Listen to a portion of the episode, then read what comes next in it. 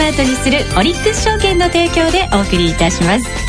このコーナーでは今話題の CFD についてその基礎から実践テクニックまでをシリーズでお送りしています。スタジオにはこのコーナーの講師国際テクニカルアナリスト福永博之さん。そして CFD のスペシャリストオリックス証券の福島正さんにお越しいただいています。今週もどうぞよろしくお願いいたします。よろしくお願いします。え今日は基礎編の3回目 CFD 会社選びと取引コストと題してお送りしてまいりたいと思います、はい、先週までの2回の放送なんですが商品の仕組みそして特徴リスクマネジメントなどについてお話をいただきました、はい、今回はその基礎編の最終回ということになります、うん、そうですね。はい。すでにリスナーの皆さんも始めてみようかな興味湧いてきたそうなんですよね。いるんじゃないかと思います、ね、そんな風に感じていただいている方も多いかと思いますが、はい、えー、先週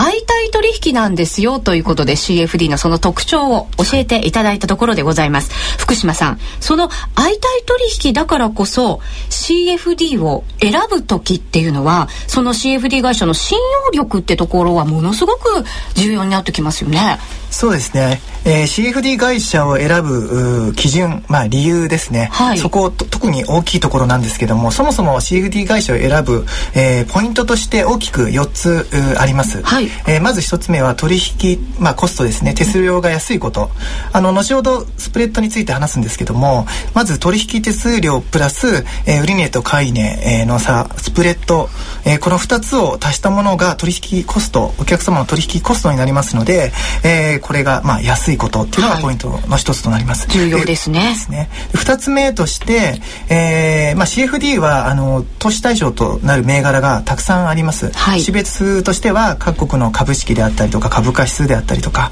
それから商品であったりとか、えー、債券であったりとか、まあその中にですね、あのお客様が取引したい銘柄があるかどうかっていうのがポイントの二つ目です。はい、で三つ目がですね、えー、これも本当重要なんですけども、CFD を売買される方っていうのは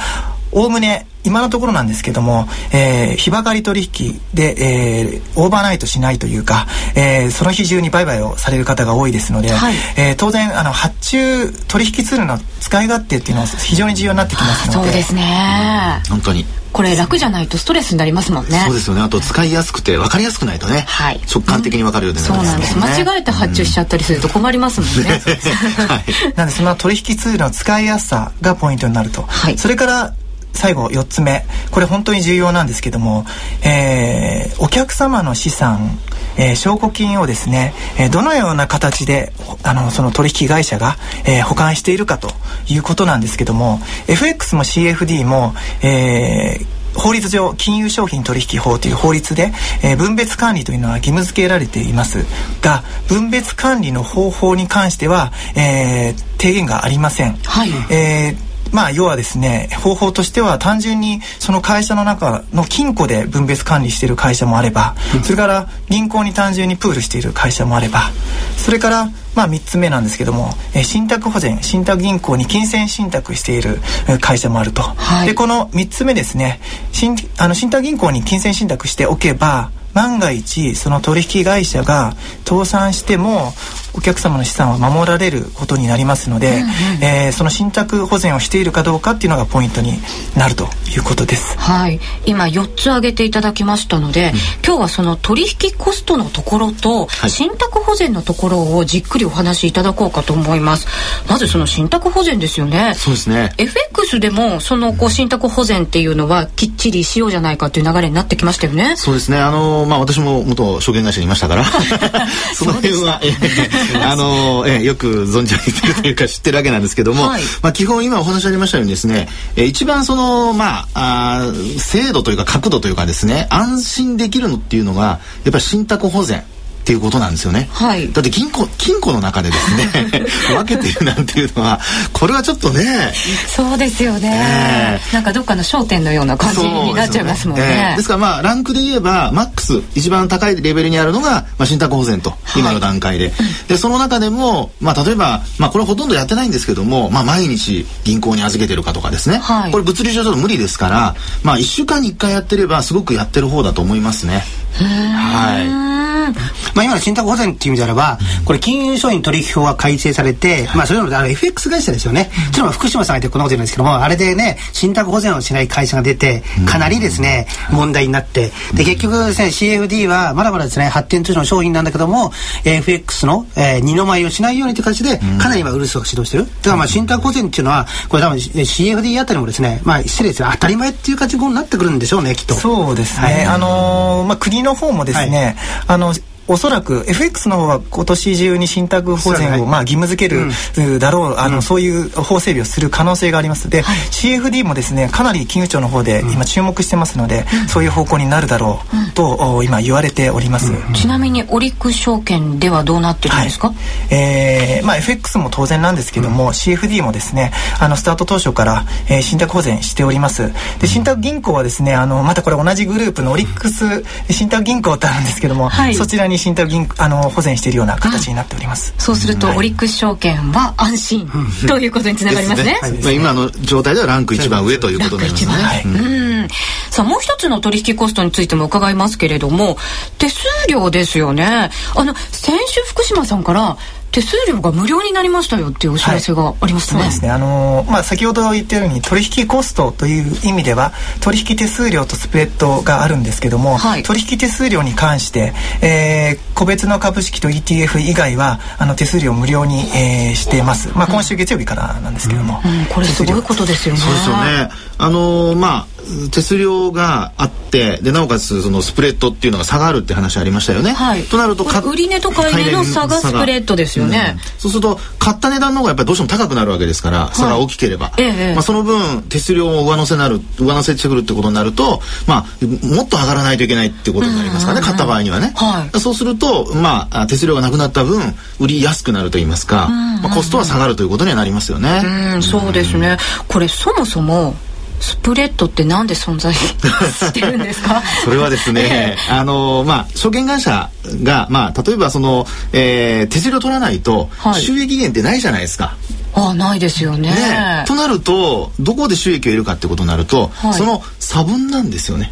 というのは出し手が買い手も売り手も証券会社じゃないですか。はい、となると同じ値段で売ったんでは、うん、これ事前事業になってしまいますよね。全然わかりませんもんね。そうなんですね。えですからそこの分で、えー、まああの可能な限り、えー、まあ手数料の代わりにですねスプレッドをいただきましょうと。うん、ですからその体力のあるところはそのスプレッドを縮めてきたりっていうこともあるわけですよ。えー、まあ今のお話聞けば、うん、いわゆる売買手数料が無料なものは証券会社どちらかっていうとその売値と買い値の差で取ってて、うんうん、株のようにね売値と買い値が同じ場合は取引手数料を取るっていうのが基本的なスタイルなんですよ。うん、そうですね。だから今のさっきの福島で言うと、私はですね、その売買手数料みたいなものを見えるコストって言うんですよ。うん。やられてわかるんですか。で、スプレッドみたいとっていうのはこれ見えないでしょ？見えない。コストっていうのはさ、だから、見えないコストもより注意することが実は重要だって話をするんですね。そうですね。見えないだけにちょっと意識しちゃいますが、そのスプレッド、オリックス証券の場合はどんな感じになってるんですか？えー、取り扱い銘柄によって本当様々なんですけど、はい、で、一つの銘柄でもですね、あの時間帯によってスプレッドっていうのは開き方が変わってきます、うん、で当然スプレッド狭い方がお客様の負担になり,、なりませんので、うん、例えばあの、まあ、3月当社の3月で売買代金あのランク1位だった、うん、えー、ダウの指数ですね、はい、それを例にとってみますと、はい、例えばダウが8000ドルで、はいはい、えー、1枚、えー、買った場合ですね、はい、スプレッドがですね、えー、大体、えー、2ドルから4ドルになってますので、うん、えー、1枚、えー、売買するたびに、えー200円まあ大体200円から400円、えー、かかるようなイメージを持っていただければと思います、はい、これ枚数が増えればその分倍にしていくってことですよね、はい、はい、まあ、比較的安いあの狭いスプレッドに関しては狭い方だと思います。はあ、これやっぱり狭い方が投資家の方にとっては有利ってことなんですね。差が少なければ少しの動きでもそのまあ挽回できるじゃないですけどリターンする向けでして、やっぱりね基本的には投資コストが安ければ安いほど利益上げるチャンスは増えますからね。はい。うん、そうですよね。ですからまあその辺が、多分そのえこれもでも固定してるわけじゃないのでね。やっぱりあの相場によって変わったりしますから、まあ、そういう意味では安定しているところで選ばれるのがいいんじゃないでしょうかね。あやっぱりそういうことになるんでしょうね。なるほど。基礎は固固まりましたねこれで、ね、またムズムズしてきました。そうなんですよ。ムズムズするんですよ。来週からは、はい、いよいよそのオリックス証券のツールを使って、はい、いろいろ教えていただこうと思うんですよ。より実践的なお話になりますよね。はい、ね。学ぶ編がスタートということになります、これでもね講座解説実際にしてみたいわという方も多いと思うんですよね、ね、これする場合の手順ってどんな感じになってるんですか？そうですね。あの当社の場合はですねまず証券総合講座というものをあの開く必要があります、はい、で証券総合講座を開いてしまえば、えー、その後はですねあの、まあ、オリックスオンラインの会員ページに入っていただいて、うん、えー、CFD 講座をウェブ上で、まあ、簡単に開くことが、えー、できるような流れになっております、はい、私それで作りました。本当に簡単な質問なんですよね。もうムズムズしてじゃん。やってるから ちょっとこの講座はねしっかり終えてからじゃないとやっぱり不安でスタートできませんので、はい、福島さんにいろいろ教えていただかないといけませんね。まあ、当然口座管理料も解説料も無料ですので、まずは開いてですねであの取引ツールをダウンロードしていただいて、はい、えー、まあ、取引ツールを見て、まあ、レートを見てもらうっていうのが一番最初に予習復習ですね。そうですよね。まず触れてみるっていうところから始まるかもしれませんね、はい、はい、えー、いろいろ教えていただきました。福永さん福島さん今週もありがとうございました。ありがとうございました。来週もどうぞよろしくお願いいたします。よろしくお願いします。このコーナーのホームページでは過去の放送をオンデマンドでお楽しみいただけるようになっています。私もブログを毎週更新していますので皆様からのコメントどしどしお寄せください。ぜひ覗いてみてくださいね。このコーナーはネットトレードをスマートにするオリックス証券の提供でお送りしました。CFD ならオリックス証券。オリックス証券からのお知らせです。今注目の先金決済取引 CFD ってご存知ですか？世界の株や株価指数、商品、債券、ETF などに投資することができるデリバティブ取引で、CFD ならあなたのニーズに合った投資対象をきっと見つけることができます。まさにグローバル投資の決定版。CFD は証拠金取引などでレバレッジを使って資金を有効活用できますし、買いからだけでなく売りからでも取引チャンス。オリックス証券のオリックス CFD なら高機能トレードツールトレードギアで発注スピードよし、チャート機能抜群、快適にお取引いただけます。またトレードギアなら FX のトレードもできるため CFD も FX も一つのツールで売買が可能です。さらに取引の後期を逃さないための携帯電話で取引できるトレードギア携帯ウェブもご用意。取引チャンネルも豊富なオリックス CFD で今話題の CFD にトライしてみませんか？始めるなら今。オリックス証券では新規口座開設3000円プレゼントキャンペーン実施中。資料請求はパソコンや携帯電話からオリックス証券で検索。今すぐ資料請求を。オリックス証券の取扱い商品は、株価及び為替などの変動、信用状況の悪化などにより、投資元本の割り込みや、投資元本以上の損失が生じる恐れがあります。お取引にあたっては、取引の仕組みやリスクについて、契約締結前交付書面などで十分にご理解いただき、お客様ご自身の責任と判断で行ってください。金融商品取引業者、関東財務局長、金賞第55号、オリックス証券株式会社、